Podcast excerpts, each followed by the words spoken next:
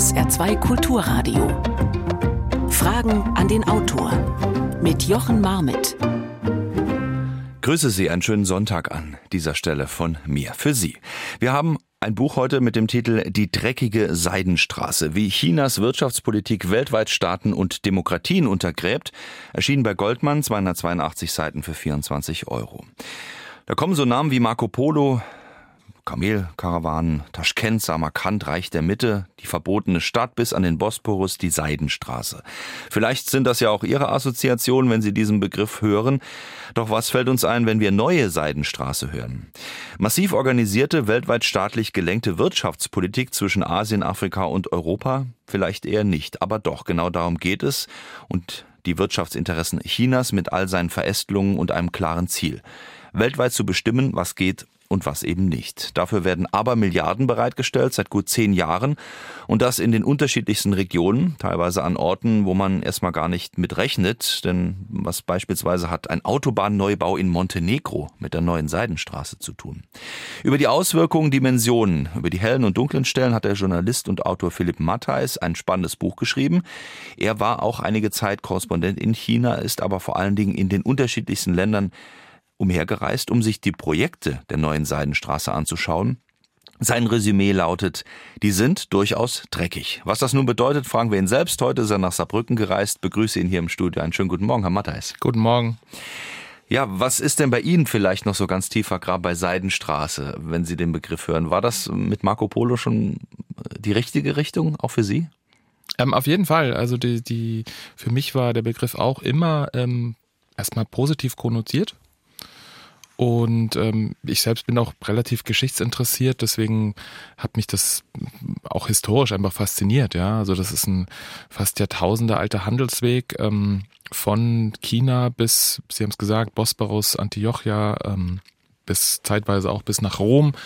Und ähm, da ging es im Prinzip darum, dass äh, man Seide, daher der Name, wurde damals ausschließlich in China hergestellt, wurde auch wie ein Staatsgeheimnis geschützt und diese Seide wurde nach äh, Westen transportiert und andere Güter, Pferde, sagt man, Edelmetalle sind so in die Gegenrichtung gewandert. Und auf dieser Seidenstraße haben sich natürlich auch Ideen, Gedanken ausgebreitet, Religionen. Also man sagt zum Beispiel, dass der Buddhismus äh, unter anderem nach China gekommen ist, solche Sachen. Also es war ein, ein, ein sehr komplexes Handelsnetzwerk, was so, sagen wir, erst eigentlich so ähm, in der so ab 16, 1700 so ein bisschen am Verfallen war. Hm.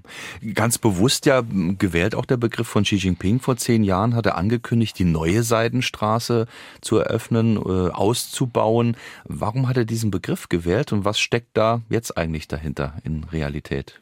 Ich glaube, dass man ähm, in der chinesischen Regierung immer sehr gut äh, darin ist, blumige Begriffe zu finden. Ja, also das, das werden im Buch, wenn wir darüber sprechen, noch öfter mal so so so, so formelnhafte Begriffe mhm. auftauchen, wie die Theorie der zwei Kreisläufe und solche Sachen. Also das hat man sehr gerne in China und ich glaube, da hat man auch eigentlich einen ganz guten PR-Coup damit gelandet, weil wir haben es gerade beide gesagt, das ist eigentlich ein Begriff, der bei westlichen Hörern ähm, viele positive exotische Assoziationen weckt und ähm, ähm, dann hat man eigentlich eine recht ähm, expansive, teilweise auch, finde ich, aggressive Wirtschafts- und Außenpolitik sehr gut gelabelt. Ja.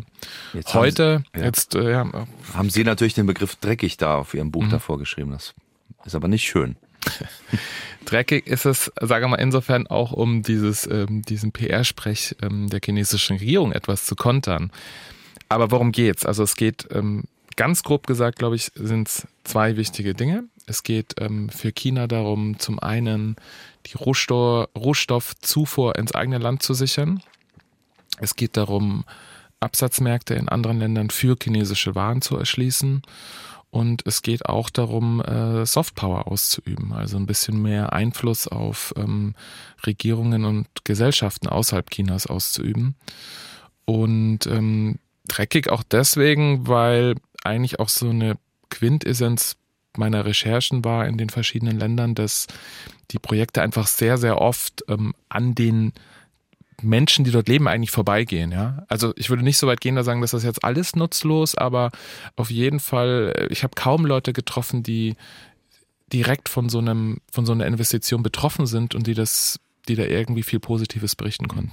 Sie sind gereist und das macht ja auch die Dimension dieses ähm, weltumspannenden Projekts, kann man eigentlich sagen, auch klar. Es geht von Südostasien ähm, über Indien, über den pazifischen Raum äh, an Singapur vorbei, dann bis nach Afrika zu den Häfen dort an der Ostküste und nicht zuletzt geht es auch auf dem Landweg natürlich ähm, über Asien, ähm, dann den Nahen Osten bis hin nach Deutschland äh, beispielsweise. Also da ist eine sehr, sehr große Region eigentlich von betroffen, wenn man das als Region bezeichnen will.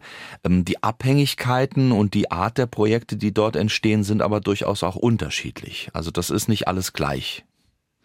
Das kann man auf jeden Fall so sagen. Also wie gesagt, ich glaube, der, der kleinste gemeinsame Nenner dieser Projekte ist man will in irgendeiner Weise Rohstoffe äh, nach China bringen und man will Waren aus China exportieren. Das kann man sagen, ist so ein, würde ich mal sagen, gemeinsamer Nenner. So, und dann, äh, was, was tut man dafür? Also da geht es zum einen ähm, um äh, Häfen, Eisenbahnstrecken, also da geht es darum, auch einfach um, um Waren besser transportieren zu können. Ähm, in anderen Ländern, wie zum Beispiel Myanmar, geht es um äh, Pipelines. Ähm, in Europa zum Beispiel gibt's, äh, Sie haben es, glaube ich, vorher schon erwähnt, eine Autobahn in Montenegro. Ähm, also das sind im, im, im Großen und Ganzen sind Infrastrukturprojekte, die sich je nach Bedarf ähm, von dem entsprechenden Land, aber auch von China dann sich unterscheiden. Aber im Prinzip, ich glaube, gemeinsamer Nenner ist nochmal, sind äh, große Infrastrukturprojekte, die irgendwie mit Transport zu tun haben. Die aber in den unterschiedlichsten Auswüchsen, kann man auch schon vorab sagen, bevor wir ins Detail gehen, dazu führen, dass Abhängigkeiten entstehen für gewisse Länder, ganze Länder sogar, äh, beziehungsweise für Regierungen oder auch Regionen, die dann eben auch dazu führen, dass China Einfluss gewinnt, beispielsweise in Laos oder auch in Montenegro oder auch in Kenia. Wir werden noch ein paar Beispiele hören im Verlauf der Sendung. Mit Philipp Matter ist heute zu Gast bei Fragen an den Autor. Die dreckige Seidenstraße. Das ist unser Buch heute. Sie können gerne anrufen 0681 65 100 ist die Nummer. Ihre Frage dort loswerden oder an die gleiche Nummer, die 65 100 in Saarbrücken, eine WhatsApp-Nachricht schicken oder Fragen an den Autor mit Bindestrichen dazwischen at sr.de und dann taucht Ihre Frage genau hier auf für Philipp Matthijs. Und wir beginnen dann vielleicht mal ganz konkret ähm, an einem Punkt. Herr Matthijs, ähm, gehen wir doch mal nach Griechenland. Das große Thema dort, äh, der Hafen von Piräus. Ähm, da wurde sozusagen schon gekauft äh, und installiert. Warum gerade dort? Und ähm, wenn man es kurz zusammenfasst, was für eine Dimension wird einem da klar, wenn man diesen Hafen und die, die Vorgänge da betrachtet? Also warum gerade dort? Ich glaube, das hat man aus chinesischer Sicht recht schlau gemacht, weil man dort eigentlich eingestiegen ist, ähm, sozusagen auf dem Höhepunkt der Griechenland-Krise. Ähm, damals, muss man vielleicht auch dazu wissen, war unser China-Bild ähm, wesentlich unkritischer, als es heute ist. Das heißt, man, hat, man hat diese Investitionen eigentlich sehr begrüßt. Und das finde ich ist auch ein ganz recht interessantes Beispiel, weil Griechenland eigentlich nochmal zeigt, dass ähm, chinesische Investitionen nicht per se schlecht sein müssen. Ja? Also gerade im Piräus habe ich eigentlich niemanden gefunden, der wirklich schlecht darüber geredet hat. Selbst die, selbst die linkesten Gewerkschaftler haben gesagt, nee, das ist eigentlich ganz gut, ähm, die Arbeitszeiten sind okay, die Löhne sind gestiegen. Also da hat man eigentlich ähm, äh, tatsächlich relativ viel positive Erfahrungen damit gemacht. Warum? Ich glaube auch, äh, dass es immer wichtig ist, die äh, die Dimensionen dieser Investitionen auch in eine, in eine gewisse Relation zu setzen. Nun ist Griechenland auch kein, keine riesige Volkswirtschaft, aber trotzdem ist es nicht so, dass man durch das Griechenland in irgendeiner Weise in eine starke Abhängigkeit von China ähm, geraten wäre. Wenn man sich Länder wie, wie Sri Lanka oder Laos anschaut, sieht das aber schon ganz anders aus. Ja? Also da sind die Kredite, ähm, die so ein Land dann stemmen kann, so überdimensioniert, dass sie einfach den, den Staatshaushalt extrem belasten. Ja. Das heißt, es geht immer um Kredite, wenn man vielleicht den Vorgang jetzt mal zusammenfasst. Mhm. Es geht um Kredite, die äh, vergeben werden von Seiten Chinas. Das sind Milliardenkredite in, in schwindelerregenden Höhen eigentlich insgesamt. Und die werden dann verbunden mit äh, einem attraktiven Projekt, ob da was neu gebaut wird oder äh, erneuert wird oder überhaupt erstmal entsteht an Infrastruktur. Und dann kommt eben die Krux, äh, wenn zurückgezahlt werden muss. So kann man sagen. Und ich glaube nochmal kurz zu Piraeus. Ähm, das ist natürlich nochmal ein Sonderfall, weil es eigentlich eine Investition in bereits bestehende Infrastruktur war. Mhm. Ich finde mal so ein Parade Negativbeispiel ist Sri Lanka. Ja. In Sri Lanka geht es um den Hafen von Hambantota. Das ist ein Hafen ungefähr 200 Kilometer südlich ähm, der, der Hauptstadt von Sri Lanka. Und Sri Lanka hat bereits einen sehr großen Hafen, nämlich in der Hauptstadt Colombo. Also man, da hatte man sich schon gefragt, okay, warum äh, muss jetzt dort nochmal ein neuer Tiefseehafen gebaut werden? Und äh, dann hat ähm, Peking dem, dem Land einen Kredit von mehreren hundert Millionen Dollar gegeben. Und Sri Lanka äh, auch wieder so ein Beispiel. Es ist ein relativ kleines Land, ist nicht besonders finanzstark und äh, hat auch eine Geschichte mit, ähm, sagen wir mal, kommt immer wieder, gerät immer wieder äh, in Zahlungsschwierigkeiten und hatte dann halt auch Schwierigkeiten, die Kredite für den Hafen zurückzuzahlen.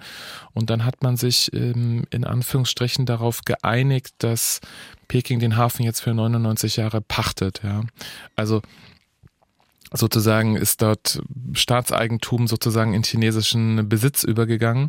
Und das hat dann eigentlich diesen Begriff der Schuldenfallen-Diplomatie ähm, geprägt. Also, dass man erstmalig dann sich das ein bisschen genauer angeschaut hat, was Peking dort macht und dann äh, da auch ein bisschen vorsichtiger geworden ist und gesagt haben, guck mal, das äh, kann ja, was machen die da eigentlich? Ähm, steckt da vielleicht ein großer Plan dahinter, sich überall auf der Welt sozusagen kleine Stützpunkte zu sichern? Stützpunkte ja nicht nur für, äh, sagen wir mal, Container, die da angeliefert werden, sondern vielleicht ja auch für Militär. Ja, könnte in einem, in einem, in einem weiteren Schritt kommen. Also das äh, gibt es zum Beispiel in Kambodscha. Da, da, aktuell haben sich die Chinesen gerade eine Militärbasis ähm, gesichert. Das ähm, kann man jetzt noch nicht in, in, in sehr vielen Ländern beobachten, aber man kann schon sagen, ja, also wenn, wenn jetzt, sagen wir mal, das ohne äh, Probleme so weitergehen würde, dann würde man mit Sicherheit auch zunehmend mehr chinesische Militärstützpunkte sehen, ja. Das heißt, äh, die Einflussnahme an verschiedenen Punkten äh, auf der Weltkarte führt zu einer Art äh, Netzform, wenn man die miteinander verbinden kann. Und darum geht es ja dann auch zu Lande und auch zu Wasser. Ja, ich glaube, also wenn man sich das auf einer Karte anguckt, dann, dann sieht das ziemlich deutlich eigentlich so aus. Also nochmal so ein, so ein, so ein Beispiel dieser besprochene Hafen von Hambantota auf Sri Lanka, wenn man das so ein bisschen eine Karte im Kopf hat, ja, so Sri Lanka an der Südspitze von Indien, dann geht's ungefähr 2000 ähm, Kilometer Richtung Westen nach Kenia. Dort hat man einen Hafen ähm, gebaut oder modernisiert und hat eine Zugstrecke gebaut, die ist versandet mittlerweile eher so in, der, in der kenianischen Steppe, aber der Plan war mal sozusagen, die noch weiter in den Kongo zu verlängern, wo man ähm, gerade sehr viel Kobalt und Kupfer abbaut, die man, Kobalt ist ein sehr wichtiges Metall für Elektromotoren. Und dann äh, wird schon relativ deutlich, dass dort eigentlich so eine Linie sozusagen von Kobaltvorkommen durch Kenia hindurch zum Hafen Stützpunkt in Sri Lanka und dann hat man sozusagen, der nächste Stopp wäre dann Singapur oder Myanmar und dann ist man in China. Also das, das wird schon recht deutlich, finde ich, wenn man sich das auf einer Karte anguckt. Philipp Matter ist zu Gast mit Die dreckige Seidenstraße. Sie hören Fragen an den Autor auf SA2 Kulturradio. Gerne Ihre Fragen 0681 65 100 oder an die gleiche Nummer eine WhatsApp oder an Fragen an den Autor mit Bindestrichen dazwischen at sr.de. Und Ihre Frage kommt hier an in der Sendung, so auch Manfred Reiter. Er hat geschrieben, ähm, in Lateinamerika, da gibt's auch noch ein Beispiel, das äh, wollen wir natürlich nicht vorenthalten. Ecuador sagt er, eine vierspurige Autobahn bis in 4000 Meter Höhe gebaut. Ähm, das kommt in Ihrem Buch jetzt nicht direkt vor, aber es ist auch so ein Beispiel, wo man erstmal denkt, huch, was hat das denn mit China zu tun? Ähm, ob wir jetzt über Ecuador sprechen oder vielleicht über Montenegro, wo es eine ähnliche Autobahn äh, gibt, was hat das dann noch mit China zu tun? Weil das hat ja so gesehen erstmal keine Verbindung zu diesem Netz, wo wir gerade von gesprochen haben, mhm. diese Autobahn, mhm. die in den Bergen von Montenegro beispielsweise jetzt entstanden ist. Äh, warum und in welcher Form ist da der Ablauf dennoch interessant? Ich glaube, ähm, ein bisschen Erklärung steckt auch dahinter, wenn, ähm, wenn man sich die chinesische Ausgangssituation anguckt, bevor diese äh, neue Seidenstraße offiziell gestartet wurde. Also das war ziemlich genau übrigens vor zehn Jahren, 2013. Und ähm, davor war die Situation folgende, dass man, man hatte die große Finanzkrise, die Weltwirtschaft äh, lag so, sozusagen am Boden.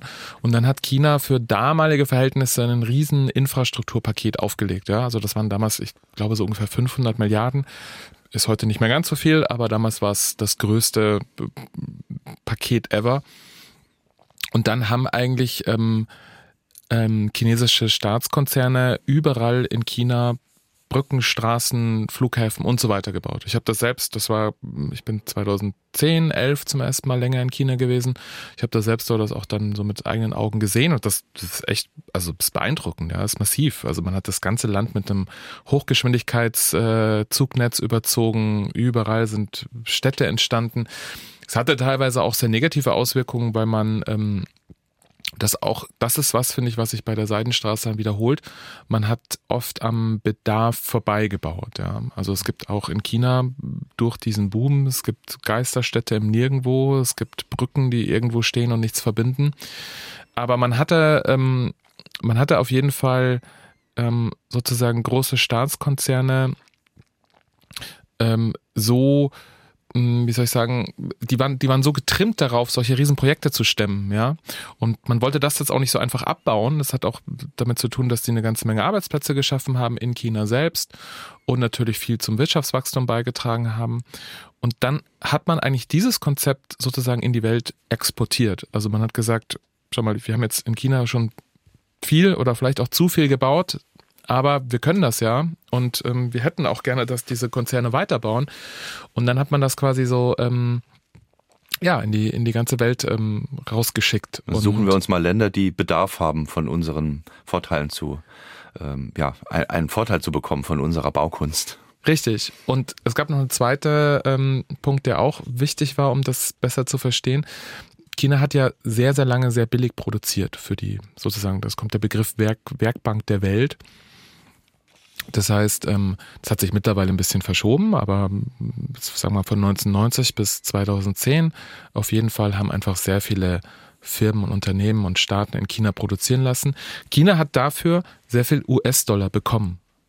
Also das heißt, man saß irgendwann auf einem riesengroßen Devisenberg von ich glaube 1,2 Trillionen US-Dollar. Da nagen sie mich ganz, nicht ganz genau darauf mhm. fest, aber jedenfalls hatte man die größten Dollarreserven sozusagen, ja. So, und dann man, hatte man die Situation, dass man, man hatte die großen Staatskonzerne, die, ähm, die Brücken, Autobahnen, sonst was gebaut haben und man hatte diese Dollar und äh, das hat man aus chinesischer Sicht eigentlich dann beides zusammen recht schlau exportiert. Man hat gesagt, ähm, nehmen wir an Beispiel Montenegro, ähm, wir leihen euch 200 Millionen US-Dollar. Ihr äh, könnt dafür eine Autobahn bauen. Das Auftrag geht an ein chinesisches Staatsunternehmen. Das heißt, ein chinesisches Unternehmen ist sozusagen beschäftigt und baut dann dort weiter. Und gleichzeitig hatte man den Vorteil, dass man eben diese Dollar, diesen Dollarberg ein bisschen diversifizieren konnte. Und dafür hat Montenegro jetzt eine Autobahn, die umstritten ist, äh, weil sie mitten durch die Berge führt und äh, auch ziemlich viel kaputt gemacht hat, äh, was auch Umweltstandards angeht. Und die Menschen vor Ort ähm, schütteln eigentlich den Kopf. So entnehme ich das der Recherche, die sie dort vor Ort getrieben haben. Also auch ein Beispiel für, ähm, musste das sein? Ja, und auch ein Beispiel, glaube ich, von einfach schlechter Planung. Und das, finde ich, zieht sich auch durch viele Projekte, dass man nicht wirklich ähm, auf den Bedarf achtet, sondern man kommt einfach mit sehr viel Geld in der Tasche und riesengroße Maschinen an und sagt, okay, ähm, wir bauen jetzt mal los, ja. Ähm, und darüber können wir auch noch ein bisschen genauer sprechen. Es, das chinesische Geld kommt halt ohne irgendwelche Auflagen. Es kommt ohne ähm, Umweltauflagen, es kommt ohne ähm, soziale Auflagen oder irgendwas in die Richtung. Also es wird es wird einfach gebaut auf Teufel komm raus und ja. Und Montenegro als Staat hat aber mittlerweile ein Problem damit, weil das muss ja zurückgezahlt werden. Richtig und äh, dort kommen wir auch nochmal auf die Sache mit den Dimensionen. Auch Montenegro ist ein sehr kleines Land, ähnlich wie Laos und Sri Lanka und dann sind halt ähm, 200 Millionen doch eine relativ große Belastung. Ja? Also wir können ja auch noch über Deutschland sprechen. Ich würde sagen, in Deutschland ist das ähm, in Teilen etwas unproblematischer, einfach weil ähm, angenommen, die deutsche Bundesregierung würde sich von China 200 Millionen leihen. Das ist äh, in unserem Haushalt fällt nicht so stark ins Gewicht, ja. Mhm. Aber bei kleinen Ländern macht das halt schon sehr, sehr viel aus. Und dann können natürlich auch Abhängigkeiten entstehen, wo man vorher gar nicht so dran gedacht hat. Philipp Matter ist zu Gast. Eine Frage an ihn.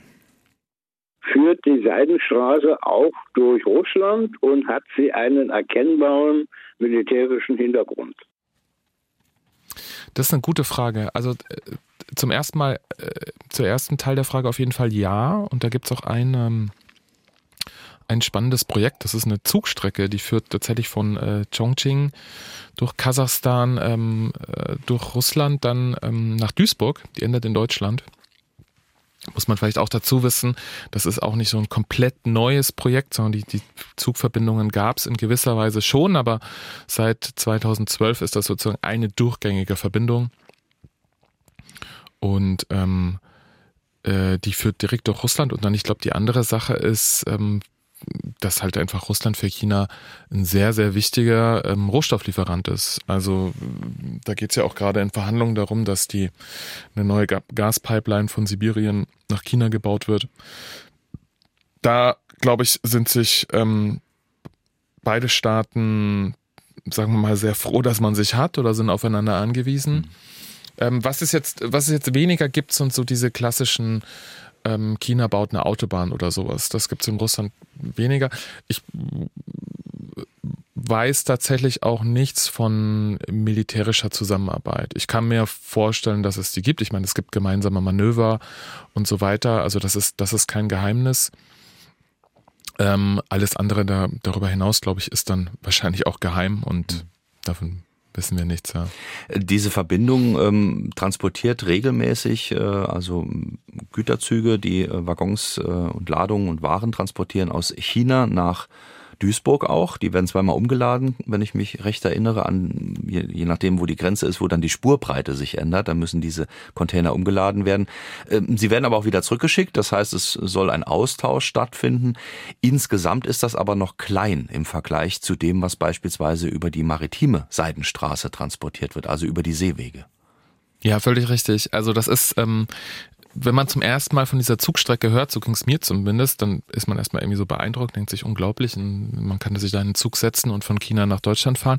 Ähm, ganz so ist es nicht, also es ist ein reiner Güterverkehr und ähm, das ist verhältnismäßig tatsächlich sehr, sehr klein. Ähm, das meiste findet nach wie vor über Container, über Schifffahrt statt. Ähm, Warum? Es hat einen ganz einfachen Grund. Ähm, Schiffscontainer sind einfach nach wie vor wesentlich billiger, als die über eine Zugstrecke zu ähm, transportieren. Aber ähm, was zum Beispiel schon so war, ähm, als während der Corona-Pandemie in China so strenge Lockdowns gegelten haben, haben ja teilweise die Häfen nicht mehr gearbeitet, ja. Also dann wurde ein Corona-Fall irgendwie am Hafen von Hangzhou festgestellt und dann wurde der ganze Hafen stillgelegt für zwei Wochen. Und mit der Folge haben sich dann die ganzen Containerschiffe dort gestaut und es gab so unglaublichen ähm, Lieferengpässen. Und das war zum Beispiel eine Zeit, wo dann tatsächlich einige Unternehmer auch gesagt haben, okay, dann nehmen wir die Zugstrecke. Also das ist, um zusammenzufassen, es ist immer noch eine relativ kleine Ausweichroute mit einem vielleicht auch ein bisschen so einem relativ hohen PR-Effekt, aber sie funktioniert und sie wird auch genutzt und das hat schon auch einen wirtschaftlichen wirtschaftlichen äh, Benefit, ja. Eine weitere Frage. Die neue Seidenstraße führt auch durch die Ukraine. Inwieweit beeinträchtigt denn der Angriff Russlands auf die Ukraine die neue Seidenstraße und damit auch das russisch-chinesische Verhältnis? Also das ist so ein bisschen schwer zu sagen. Ich würde jetzt erstmal sagen, es beeinträchtigt die Seidenstraße erstmal wenig, weil abgesehen von der eben erwähnten Zugstrecke ähm, die insgesamt nochmal wirtschaftlich nicht so eine hohe Dimension hat, ähm, äh, kann man jetzt nicht sagen, dass es, dass es eine direkte Beeinträchtigung gäbe. Ja, also was ich ähm, von Duisburger Seite gehört habe, war schon, als der als der Krieg ausgebrochen ist, haben viele Unternehmer sozusagen aus ethischen Gründen gesagt, wir möchten unsere Waren nicht mehr durch Russland befördern. Also da gab es schon so einen kleinen äh, Backlash. Es hat sich mittlerweile aber auch wieder, äh, was ich so gehört habe, wieder relativ gut eingependelt. Ähm, das andere, was Sie erwähnt hatten, ist natürlich ein Riesenpunkt. Also China und Russland sind, ähm, ich würde nicht so weit gehen, dass sie wirklich Verbündete zu nennen, weil dazu unterscheiden sich dann die Interessen der beiden Länder dann auch wieder zu stark. Aber ich würde mal sagen, es gibt eine ganze Menge Zielüberlappungen, wo man sagt, da teilt man gewisse Ziele und insofern arbeitet man da auch ähm, mehr oder weniger offen zusammen. Eine weitere Frage von Maria Klein per WhatsApp. Vielen Dank an die 0681 65 100. Sie fragt, äh, was meint der Autor zu dem Investor China am Flughafen Hahn beispielsweise. Das ist der Regionalflughafen Hahn oben im Hunsrück, ähm, wo China ja auch als Investor aufgetreten ist bzw. aktiv ist. Sind das äh, so einzelne Punkte des sich zusammenfügenden Netzes? Gehört das damit rein?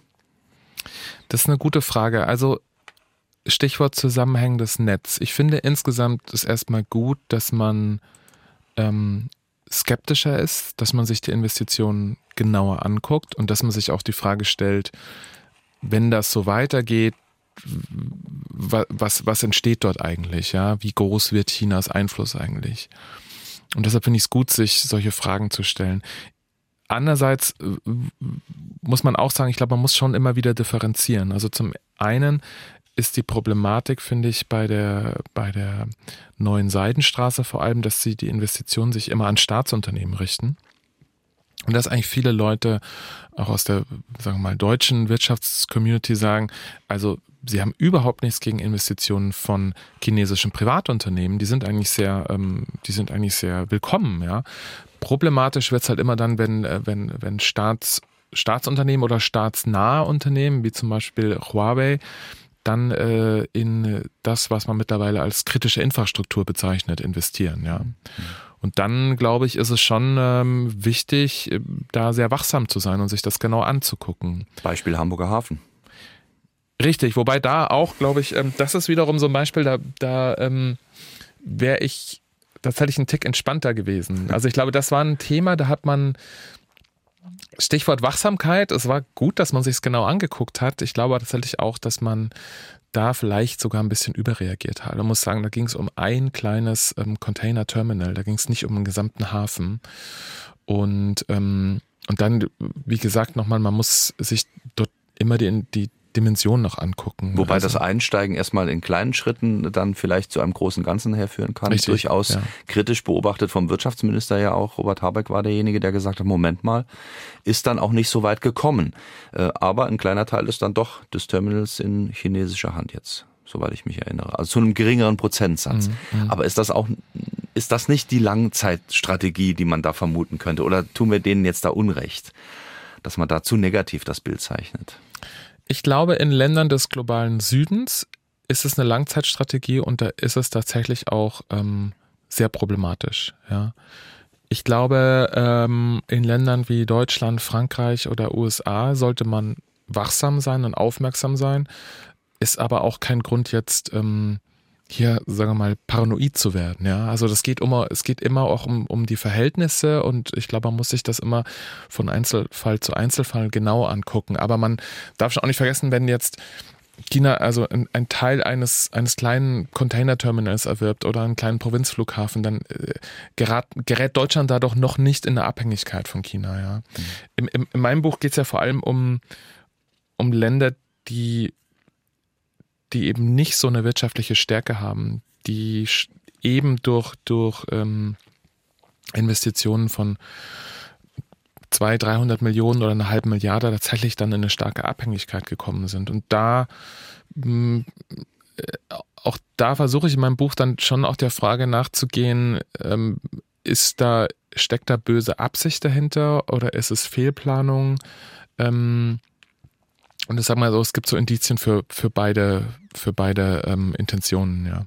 Also Fehlplanung, das kann ich nur empfehlen, das Kapitel äh, auch über Kenia, wo dann eben ein gigantischer Bahnhof, Sie haben es schon erwähnt, äh, mitten in der Landschaft dann steht äh, und eigentlich gar keinen Nutzen hat, weil eben dort das Ganze endet in einem kleinen Dorf oder einer kleinen Ansiedlung. Ähm, aber immerhin steht dort jetzt ein ganz neuer, riesiger Bahnhof. Wir haben eine weitere Frage an Philipp Matthijs sollte chinesischen Investoren gegebenenfalls der Zugriff auf das ehemalige Ford-Betriebsgelände in Saarlouis erschwert werden. Das ist natürlich eine saarländische Frage. Ähm, Fortwerk in Saarlouis, ähm, da ist man im Moment mit einem Investor, man weiß nicht, wer es sein wird, äh, in Verhandlungen, der das wohl übernehmen soll, äh, nachdem Ford das abgestoßen hat oder abstoßen wird. Ähm, und da ist eben auch die Frage, soll ein solches äh, Werk, so verstehe ich die Frage, dann eben auch an einen chinesischen Investor äh, gegeben werden? Also Sie haben es vorhin ja schon angedeutet, man sollte genau hinschauen, aber grundsätzlich, so habe ich es verstanden, äh, ist das erstmal kein Problem für Sie, oder? Ich, Ich würde tatsächlich sagen, grundsätzlich ist es zunächst erstmal kein Problem. Ja? Also wenn das eine faire, sozusagen eine, eine faire Ausschreibung, ein fairer Wettbewerb ist und ähm, dort Privatunternehmen äh, konkurrieren und Investitionen kommen, dann, äh, dann, dann kann das absolut positiv sein. Ja, es gibt auch zahlreiche Beispiele davon, dass äh, wo es eben, wie gesagt, Stichwort Hafen Piraeus, wo das, wo das relativ gut gelaufen ist. Es muss nicht per se unbedingt negativ sein. Ähm, ja, aber eine gewisse Wachsamkeit und das ist vielleicht auch noch ein Punkt. Es gibt halt in den äh, in chinesisch-deutschen und in chinesisch-westlichen Wirtschaftsbeziehungen auch immer eine Asymmetrie. Also ähm, chinesische Unternehmen dürfen zum Beispiel im, im, im Westen wesentlich mehr als europäische oder westliche Unternehmen in China dürfen. Ja? Also in China sind relativ viel ähm, äh, Sektoren für Investitionen gesperrt. Ja?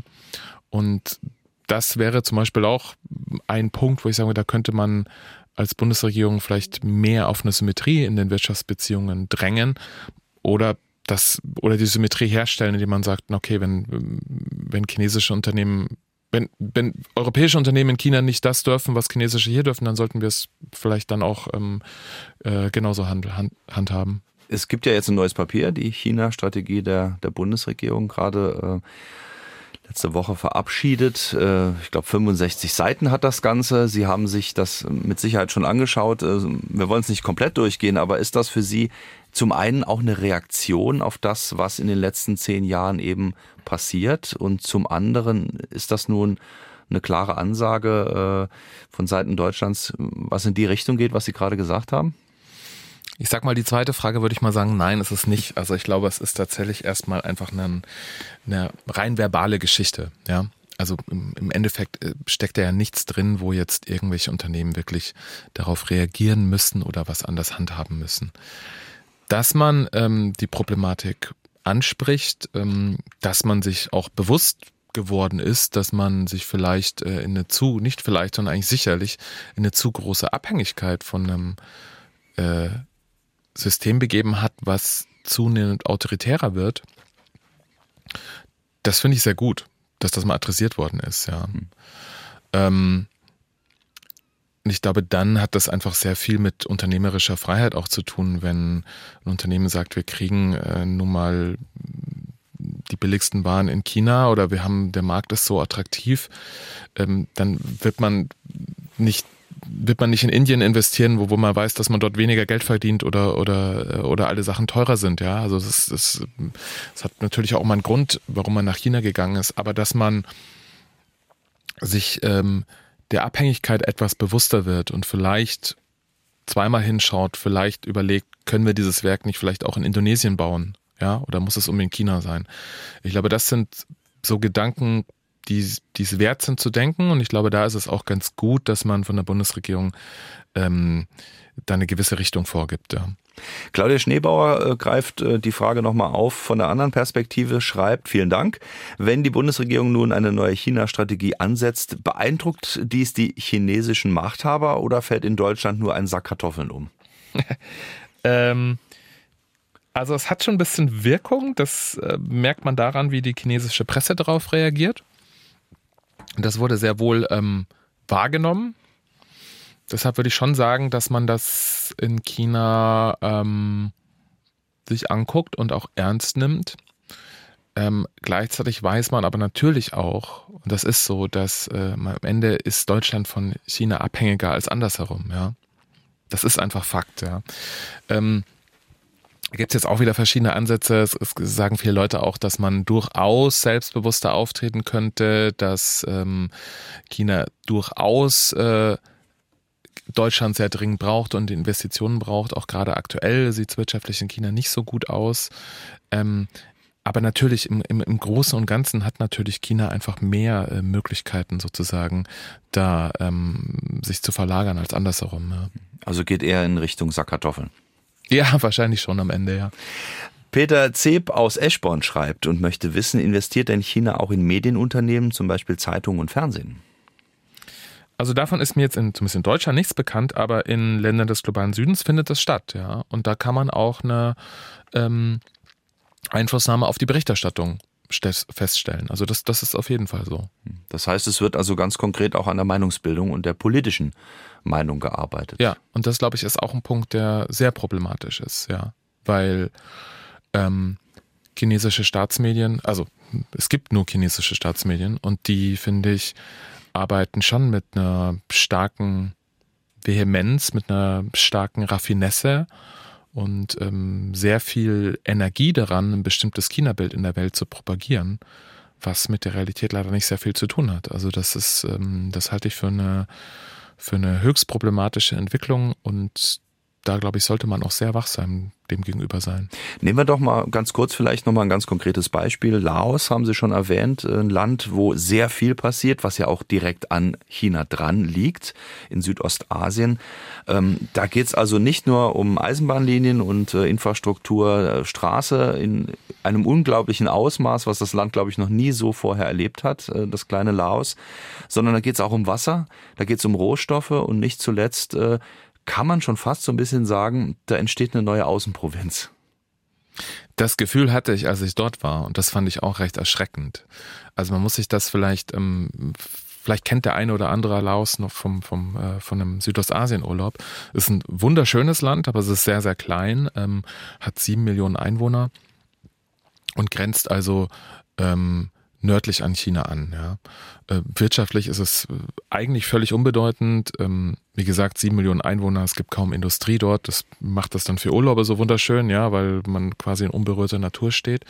So, und jetzt hat China dort ähm, eine Bahnstrecke gebaut, die einmal sozusagen von, also zumindest einen Teil des Landes von Nord durch Süd ähm, durchschneidet. Und da haben wir auf jeden Fall so einen Fall, wo die Investitionen, der Zug war so teuer, ich glaube drei Milliarden, ähm, das, das den laotischen Haus, äh, Haushalt einfach komplett durcheinander bringt, ja. Ich glaube, allein die Zinszahlungen machen jetzt den zweitgrößten Posten im, im laotischen Haushalt aus. Und dann kommt noch dazu, dass sich China, das ist alles sehr intransparent, ähm, aber was man relativ sicher weiß, dass China sich zum einen Zugriff auf Rohstoffe entlang dieser Bahnlinie gesichert hat und dass man ähm, den Mekong halt aufstaut und dort ähm, äh, Wasserenergie zu nutzen. Und ähm, da kann man schon sagen, dass es einfach eine, eine erstmal eine wirtschaftliche, sehr starke Abhängigkeit hat. Und dann gibt es noch einen anderen Effekt. Also ich habe Laos tatsächlich ähm, auch als Urlauber kennengelernt. Und wenn man in dieser, finde ich, einer der schönsten Plätze Asien ist diese Stadt Luang Prabang. Das ist so die älteste oder die alte Königsstadt in Laos. Und die war schon, also 2019 vor der Pandemie war die wirklich also einfach voller Chinesen. Das ist jetzt erstmal auch nichts Schlechtes, die sollen auch Urlaub machen dürfen. Ähm, aber man merkt halt einfach schon, dass das ähm, äh, sehr starke kulturelle äh, Probleme einfach gibt, dass es teilweise halt viele der Urlauber sich relativ wenig Gedanken um Kultur und, und Sitten des Landes machen und da wirklich also in großen Trupps einfallen. Ähm, und äh, jetzt hat man diese Zugstrecke gebaut, die in die 12 Millionen Stadt Kunming führt, ja. Also Laos hat insgesamt 7 Millionen Einwohner, die nächstgrößere Grenzstadt in China hat 12 Millionen Einwohner. Also man kann sich vorstellen, was mit diesem Zug jetzt da einfach nochmal an, an Urlaubern dazukommt. Jeder aus dieser Stadt einmal fährt, ähm, sind schon doppelt so viele genau, Besucher wie ja. Einwohner dort ja. gewesen. Ja. Und dann in all in, in dieser Gesamtkombination, ja, ach dann genau, dann gab es noch diese eine Sache, das hat man mittlerweile wieder abgeschafft, aber man hatte, man hatte schon den Plan eigentlich auch, dass man man hat auch ein Stück Autobahn gebaut und eine Zugstrecke. Und da war schon die Idee, dass man die Tickets auch mit chinesischem Geld ähm, bezahlt. Da gab es dann doch zu viel Widerstand aus Laos, das hat man dann wieder sein gelassen. Aber ich glaube, das Beispiel zeigt recht deutlich, in welche Richtung es geht und was man sich auch von chinesischer Seite dort vorstellt. Ja. Also das ähm, wird quasi so äh, nach und nach ähm, sich einverleibt. An Urlaubsparadies für die eigene Bevölkerung sozusagen zu schaffen, was direkt hinter der Grenze liegt, wenn die Grenze dann überhaupt noch existiert. Sie haben es so ein bisschen im Nebensatz erwähnt, der Mekong wird gestaut, um Wasserenergie zu nutzen. Wenn man nun den Mekong staut, da liegen ja noch ein paar andere Länder, die auch vom Mekong Wasser bekommen. Und die bekommen dann eben keins mehr oder weniger. Also da geht es auch in eine Richtung, wo ganz klar um Ressourcen, die lebensnotwendig sind, äh, ganz hart gefeitet wird.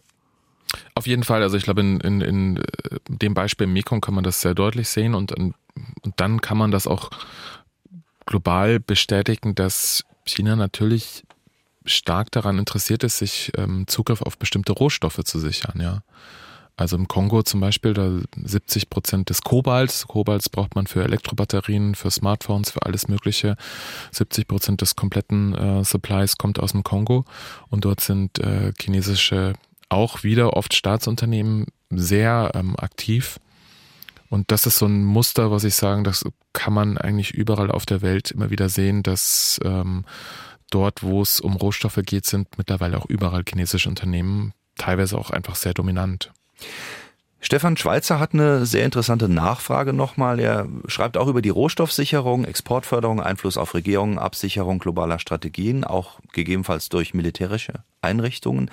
Warum wird das weltweite Engagement Chinas dann von Autor Philipp Matters als dreckig bezeichnet, obwohl die USA und auch die EU ebenfalls alle diese typischen Aktivitäten aus dem Weltmachtbaukasten, so schreibt Stefan Schweizer, anwenden und dabei ebenso keineswegs ohne Eigeninteressen oder immer im wirtschaftlich fairen Austausch mit den Handelspartnern agieren.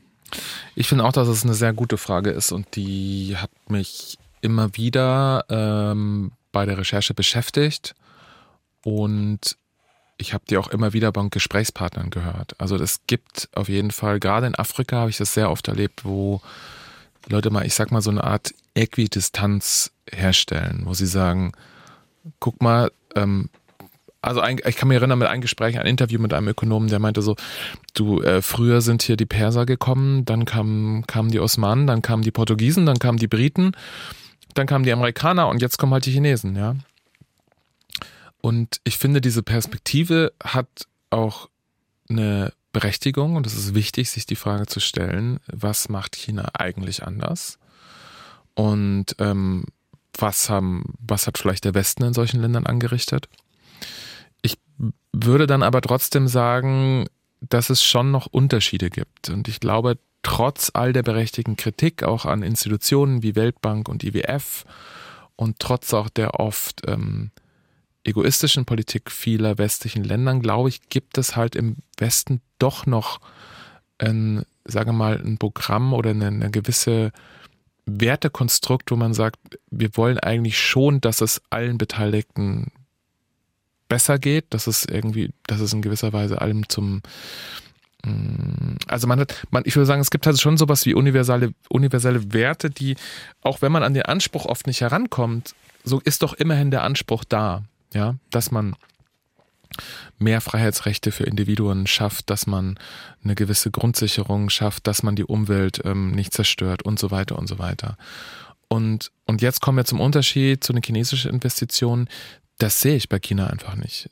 Also ich sehe, bei, bei, bei China wird zwar manchmal auch von, von Win-Win-Situationen geredet und so weiter, aber dahinter steckt kein, ähm, kein Wertekanon, der in irgendeiner Weise sich guten Dingen verpflichtet fühlt, sondern es ist einfach eine reine eiskalte Machtpolitik, ja. Sie haben auch einen Gesprächspartner, der das auch ganz klar so sagt. Äh, ich glaube, in Kenia war das auch, ähm, der ganz einfach sagt, also das mit diesen ganzen Menschenrechten und diesen Umweltstandards, das bringen die aus Europa immer mit. Äh, wir sind froh, dass die Chinesen kommen, weil die haben das einfach nicht auf dem Zettel. Und so kommen wir auch nicht voran. Mhm. Also auch diese Perspektive fand ich, fand ich sehr interessant und ähm, ich muss mich jetzt gar nicht ich muss das jetzt gar nicht werten oder sagen, das ist richtig oder falsch, aber ich glaube, für uns ist es schon auch wichtig, erstmal anzuerkennen, dass viele Leute das genau so empfinden. Also die sagen, wir brauchen jetzt eine Zugstrecke, wir brauchen jetzt einen ähm, in Nairobi gibt es ein Projekt, wo man sagt, das ist, das ist erfolgreich, das ist gut, das ist eine Schnellstraße zum Flughafen. Jetzt braucht man, äh, hat man hier keine Staus mehr, sondern braucht nicht mehr vier Stunden zum Flughafen, sondern schafft es in, in einer Stunde das ist eins der wenigen Projekte, wo alle gesagt haben, okay, das ist gut, das haben sie gut gemacht, ja. Ähm, aber ähm, ja, es wird, es, es, es gibt diese Perspektive eben, dass viele Leute in diesen Ländern sagen, ähm, wenn wir Geld aus vom Westen haben wollen, dann kommt das mit ganz vielen äh, Auflagen, was Umwelt, Menschenrechte und so weiter betrifft. Das ist uns viel zu kompliziert. Ähm, wir nehmen lieber das Geld aus China. Ich, ich glaube, was, was können wir tun? Ich glaube, wir können uns ähm, zumindest darauf einstellen und uns das bewusst machen und fragen, okay, wie, wie können wir trotzdem besser helfen? Ähm, wie können wir gewisse Werte einhalten und vielleicht aber trotzdem mal darauf achten, dass es nicht so wahnsinnig kompliziert wird, ja.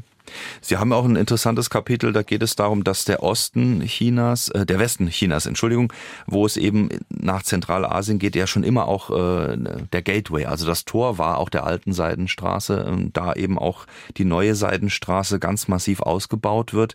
Und gleichzeitig ist das die Provinz äh, Xinjiang, ähm, wo die Thematik der Uiguren, äh, einer, einer Volksgruppe, ganz massiv äh, sichtbar wird, ähm, wenn es irgendwo Widerstand gibt, auch gegen Entwicklungen, die aus Peking eben angestoßen werden, mutmaßlich Widerstand oder Problematik, dann wird mit aller Härte beispielsweise dort ein Lagersystem aufgebaut, ähm, dann werden Menschen umgebracht, umge, um, umsozialisiert, äh, zumindest mal versucht man das.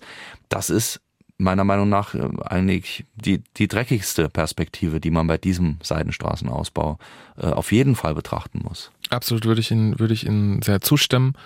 Und ähm, also mein, mein Vorgängerbuch hat sich ja ähm, sehr intensiv mit der Situation der Uiguren auseinandergesetzt und diesem Lagersystem, das man dort aufgebaut hat, um quasi, also ganz kurz, äh, die Uiguren sind eine muslimische Volksgruppe türkischen Ursprungs, die eben da in der äh, Nordwestregion äh, Chinas leben. Und dort hat man einfach ein sehr ähm, komplexes Lagersystem aufgebaut, um diese Leute Gehirn zu waschen, um sie ihrer Kultur und ihrer Religion zu entfremden. Und selbst äh, wenn sie dann diese, diese Gehirnwäsche in den Lagern, wenn sie dort rauskommen, dann finden sie sich in einem Art äh, Freiluftgefängnis wieder, also wo alles auf Schritt und Tritt überwacht wird. Und ähm, ich glaube, das ist schon sehr wichtig, sich auch klar zu machen, dass ähm, hinter der oft freundlichen Fassade der, der Chinesen halt, oder ich sag mal, der kommunistischen Partei Chinas, ja, mhm. eben auch das ähm, besteht. Und damals habe ich mich schon bei den Recherchen auch immer wieder gefragt, ja, okay, war, woher kommt diese, diese unerbittliche Härte? Und ich glaube, es hat auch viel mit der neuen Seidenstraße zu tun, weil, wie Sie es gesagt haben, ähm, Xinjiang ähm, eben eine Art Drehscheibe ist auch für dieses Projekt, weil es an ganz viele Länder in Zentralasien angrenzt, weil dort sehr viel ähm, Energie zu holen ist, weil übrigens auch äh, ganz interessant, ähm, 80 Prozent der Solarzellen, die wir so nutzen, kommen aus China. Davon wird über die Hälfte in dieser Region hergestellt. Also das ist auch, ähm, sagen wir mal, in vielerlei Hinsicht energetisch eine sehr, sehr wichtige Region. Naja, und dann äh, äh, war es wahrscheinlich so, dass man äh, sich in Peking gedacht hat, äh, wir können uns Unruhen dort auf gar keinen Fall leisten und geht insofern mit entsprechender Härte gegen diese Volksgruppe vor. Philipp Matter ist zu Gast mit Die dreckige Seidenstraße, hier bei Fragen an den Autor. Wir haben noch jede Menge Fragen. Die nächste. Ich möchte den Autor fragen, ob China wegen dieser in Anführungszeichen großzügigen Hilfen und auch viele Bauten, die in China gemacht werden, in Geldschwierigkeiten kommen kann, so wie Russland einst unter Gorbatschow? Das ist also auch eine super Frage. Hm. Also äh, China kommt aktuell sozusagen in Schwierigkeiten, weil sehr viele Länder ihre Kredite nicht mehr zurückzahlen können. Also eine ganze Menge Länder, äh, Empfängerländer der neuen Seidenstraße haben Zahlungsschwierigkeiten. Gleichzeitig muss man auch sagen, China hat einfach immer noch genug Geld. Also die kommen nicht wirklich in Geldschwierigkeiten, aber ähm, es gibt ein bisschen ähm, Schwierigkeiten mit den Rückzahlungen aktuell. Ja, das stimmt. Das heißt, äh, es muss laufen, auch für China die Projekte müssen laufen. Es kann also nicht sein, dass äh, das sozusagen dann mal gebaut wurde, dann gibt es kein Geld mehr, dann ist es sozusagen gescheitert. Äh, Staaten werden insolvent vielleicht sogar im schlimmsten Fall. Ähm, es muss laufen, weil das Geld muss wieder zurückkommen, oder? So weit würde ich nicht gehen. Ich würde nicht sagen, es muss, ähm, aber es wäre im Sinne, im Sinne Chinas, dass es läuft. Aber man ist in China auch, sieht man auch im Land selbst. Ähm, es gibt jede Menge Bauruinen und man hat sich oft gedacht, so naja, wir bauen erst mal und dann gucken wir, wer kommt. Und manchmal ist einfach auch niemand gekommen, ja. Sie hören Fragen an den Autor, an Philipp Matthijs und wir haben eine weitere Frage noch. Der brasilianische Präsident Lula da Silva bevorzugt eine Zusammenarbeit mit China und lehnt ein Mercosur-Freihandelsabkommen mit der Europäischen Union als einseitig und ausbeuterisch ab. Erstaunlich. Was soll weniger einseitig, weniger ausbeuterisch sein als der, an der Zusammenarbeit mit China als an der mit Europa. Tja, warum entscheidet man sich äh, in diese Richtung? Das würden Sie ja, vermuten.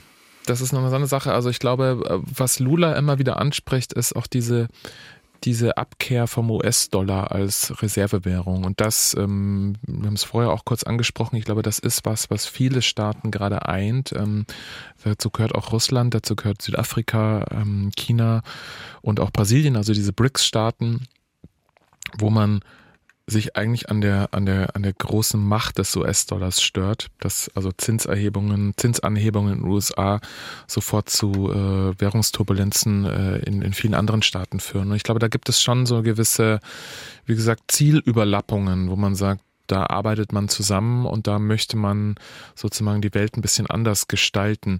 Was er jetzt genau mit ähm, ausbeuterischen äh, Abkommen mit der EU meint, das äh, weiß ich auch nicht, kann ich auch nicht ganz nachvollziehen. Ja. Der Westen hat China im 19. Jahrhundert lange furchtbar behandelt und gedemütigt. Ein kleines Beispiel ist der Opiumkrieg. Glauben Sie, dass das heute uns auf die Füße fällt, indem China heute sagt, wir wollen überhaupt nichts mit irgendwie Menschenrechten oder so mit euch besprechen. Da habt ihr überhaupt nicht das Recht dazu, so wie ihr euch verhalten habt. Das ist auch ein toller Punkt. Ähm, also das stimmt. Ich würde in der Analyse völlig zustimmen. Wenn man sich die Geschichte Opiumkriege anschaut, dann ähm, schämt man sich wirklich dafür, was, was die Staaten, wie man, wie die dort damals das chinesische Kaiserreich behandelt haben. Aber ich finde immer so mit diesen, also wie weit wirkt denn was Historisches nach? Also äh, störe ich mich noch daran, dass Napoleon 1815, äh, nicht 1815, Anfang des 19. Jahrhunderts irgendwie in Deutschland eingefallen hat, ist mir persönlich ziemlich egal. Ich habe da keine, keine, überhaupt, bin dem absolut emotionslos gegenüber. Auch mit dem Dreißigjährigen Krieg ähm, habe ich überhaupt keine negative Emotionen gegen Schweden.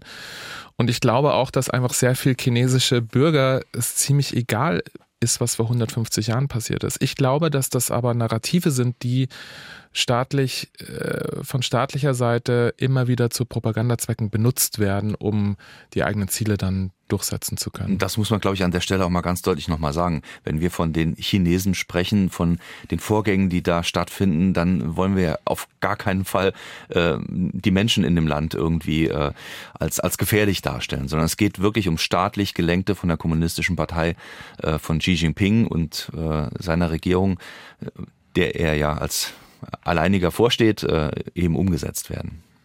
So verstehe ich auch Ihr Buch. Absolut. Also ich habe in China immer ähm, sehr gerne gelebt und nicht immer sehr gerne, aber immer wieder sehr gerne. Ähm, und äh, ich sag mal, die jetzt äh, insgesamt ist meine Erfahrung mit, mit, den, mit den Menschen dort eine äußerst positive, weil man auf sehr viel Neugier und sehr viel Offenheit stößt. Ähm, das Problem ist aber einfach, dass wir es einfach mit einem mit einer autoritären Kaderpartei zu tun haben, die massiv Propaganda im eigenen Land und zunehmend auch im Ausland betreibt. Es gibt eine klare Zielsetzung. Das Jahr 2050 spielt da eine große Rolle. Am Ende der Sendung vielleicht mal der Blick nach vorne. Ähm, was würden Sie sagen? Wird die neue Seidenstraße, äh, dieses äh, große Anliegen 2050, so wie es Xi Jinping fordert, ähm, die Welt neu sortiert haben, sie vielleicht in einer gewissen Weise auch beherrschen? Ähm, Vorhersagen sind immer sehr schwierig, insbesondere wenn sie äh, die Zukunft betreffen. Ich glaube, dass sich gerade, dass gerade sehr viel in Bewegung ist. Ich glaube auch, dass man in China sehr genau schaut, wie sich ähm, der Konflikt mit der in der Ukraine entwickelt. Ähm, und ich kann mir äh, die Zeichen, glaube ich, gerade die, die gerade aus Amerika kommen, sind schon sehr eindeutig. Also ich glaube, in den USA ähm, ist man, ist das, was Trump 2018 angefangen hat, mittlerweile Konsens zwischen beiden Parteien, nämlich dass man ganz klar die internationale Führungsrolle behalten möchte und dass man jetzt sehr viel dagegen tut, ähm, dass China den USA nicht den Rang abläuft. Und ich glaube, das hat man, da hat man einfach bis schwer zu sagen, das so zeitlich festzumachen, aber 2017, 2018, glaube ich, bis dahin hat man sich gedacht, ähm, der Aufstieg Chinas ist für alle Beteiligten positiv und wir müssen uns keine Sorgen machen. China wird sich liberalisieren, wird sich perfekt in die internationale Gemeinschaft einordnen. Und ich glaube, da mh, mm, äh, hat man jetzt eine Kehrtwende vollzogen. Und das deshalb ist es auch sehr schwierig noch zu sagen, man kann das jetzt irgendwie extrapolieren und, und sagen, China wird immer mächtiger. Also es ist gerade ein sehr spannender Punkt, würde ich auch sagen, historisch. Und welche Bewegungen es da im Moment gibt, äh, auch dreckiger Natur, das muss man ganz einfach so beschreiben. Nicht zuletzt über Zentralasien hinaus bis nach Europa, in Südostasien und in Afrika. Das können Sie alles nachlesen bei Philipp Matthijs und zwar im Buch Die dreckige Seidenstraße. Vielen Dank, dass Sie da waren. Alles Gute Ihnen. Dankeschön. Philipp Matter ist die dreckige Seidenstraße, wie Chinas Wirtschaftspolitik weltweit Staaten und Demokratien untergräbt. Bei Goldman erschienen 282 Seiten für 24 Euro. Und jeweils ein Exemplar geht heute an Ulrich Neff ähm, und an Friedrich Welder und an Michael Frari. Vielen Dank an alle anderen, die ihre Fragen gestellt haben. Nächste Woche können Sie gerne nochmal neu fragen. Diese Sendung und andere wie immer als Podcast auf sr2.de. Im Laufe des Tages finden Sie das dort oder in der ARD Audiothek. Und apropos nächste Woche, dann zu Gast Gabriel Zuchtriegel vom Zauber des Untergangs, was Pompeji über uns erzählt. Das ist sein Thema. Es könnte jetzt äh, erstmal heißen, ja, Pompeji kennen wir doch, aber nein, äh, er bietet einen ganz neuen Blick auf Pompeji und die befreiende Kraft der Kultur, so wie er schreibt in seinem Buch.